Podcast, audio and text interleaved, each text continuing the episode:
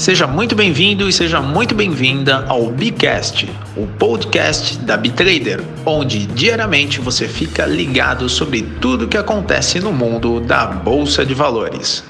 Qual a semelhança do Ayrton Senna com o trader da bolsa de valores?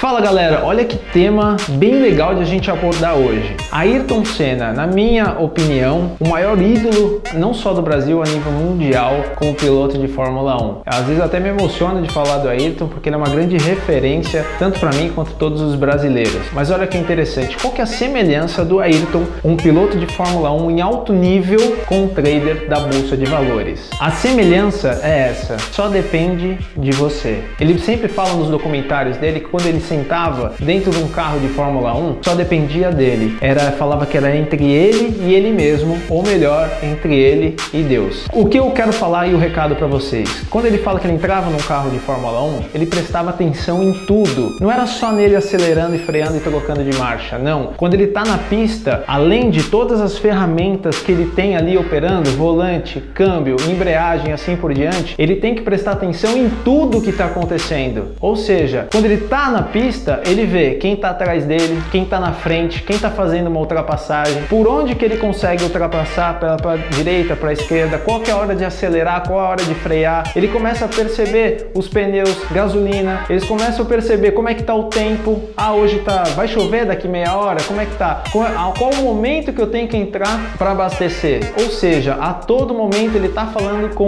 com ele mesmo e vendo qual que é o melhor caminho, qual decisão que ele vai tomar. Semelhante Semelhante a isso ao, ao day trade, ao, ao, profissional que está operando na bolsa de valores, quando ele vai entrar numa operação, ele não tem que entrar e fixar a imagem dele só naquela barrinha de repente, só naquela ponto de entrada. A gente sempre tem que falar que você tem que operar, ver o macro para operar o micro. Ou seja, você vai entrar numa operação na bolsa de valores, você tem que ver os outros grandes players, o que, que eles estão fazendo? Eles estão comprando, eles estão vendendo? Aonde? Nessa região aqui embaixo, nessa região aqui em cima de preço? Quem está entrando? Com quantos contratos estão entrando. Ah, o, de repente na análise técnica, o gráfico ele está subindo, está em linha de tendência de alta, ele está num ponto de memória onde vai cair. Qual é a liquidez desse ativo? Ou seja, você começa a prestar atenção em um monte de coisa antes de fazer uma operação, ou seja, antes de fazer de repente uma ultrapassagem durante o Ayrton Senna. Então você tem que ver tudo que está acontecendo ao seu redor para te garantir ter uma alta probabilidade que você vai conseguir fazer uma boa operação, ou de repente você vai conseguir fazer fazer uma boa ultrapassagem lá na frente você ser campeão como Ayrton Senna. E sempre tenha muita disciplina, que é o que ele sempre falava muito, disciplina, horas de treino, horas. Muitas vezes a,